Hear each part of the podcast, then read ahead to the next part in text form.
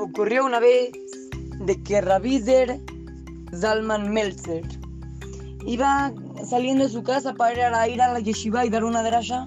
Entonces él iba saliendo, iba caminando y de repente empezó a llover, uff, fuertísimo, fuertísimo. Y Rabizer Zalman Meltzer, como era viejito y, y no podía mojarse tanto, le iba a dar muchísimo frío, empezó a caminar muy rápido para así mojarse menos.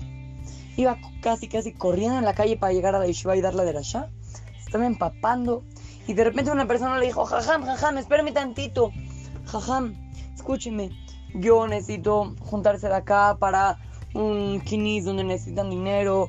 Y por favor, y él empezó a hablar así, como, si no estuviera lloviendo fuertísimo. Como si no hubiera muchísimo viento, muchísima agua. Como si hubiera el sol así fuertísimo. Empezaron a platicar del, del donativo, no sé qué, Raviser Zalman Melzer, todo tranquilo, platicó con él, hasta sacó la cartera y con una sonrisa le dio un donativo a este hombre. Después llegó tarde a la, a la yeshiva, pero dio su clase. Al final, uno de los alumnos le dijo, jajam, ¿por qué? ¿Por qué se tuvo a hablar con ese hombre? Porque no sé si yo... Usted se estaba empapando. Le contestó Raviser Zalman Melzer. Me dijo, mira, si me seguía de largo esta persona se iba a sentir muy, muy, muy mal. Yo no quería que esto pasara.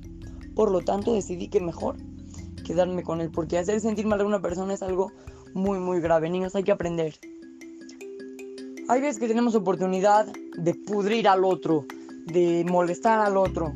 Vamos a aprender de cada uno de nuestros jamim, de cada una de las historias de los masim, al contrario, a fijarnos en el sentimiento de las demás personas.